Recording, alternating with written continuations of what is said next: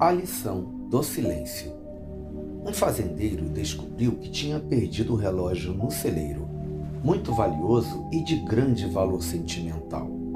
Após extensa procura em vão, ele recorreu à ajuda de um grupo de crianças e prometeu uma valiosa recompensa para quem encontrasse o seu relógio.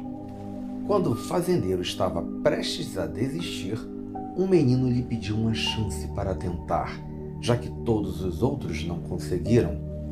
Por que não? Seria uma tentativa a mais?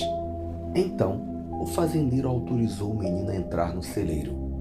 Depois de um tempo, o menino saiu com o relógio em sua mão. Todos ficaram espantados. Então o fazendeiro perguntou: Como conseguiu encontrar? O menino respondeu: Eu não fiz nada a não ser ficar sentado no chão.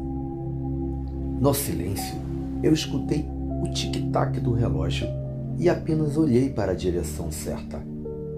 Uma mente em paz pode pensar melhor do que uma mente confusa.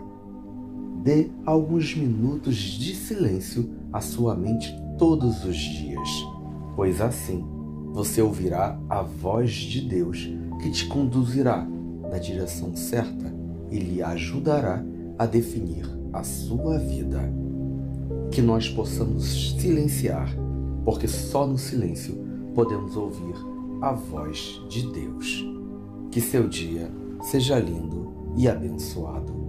Bom dia.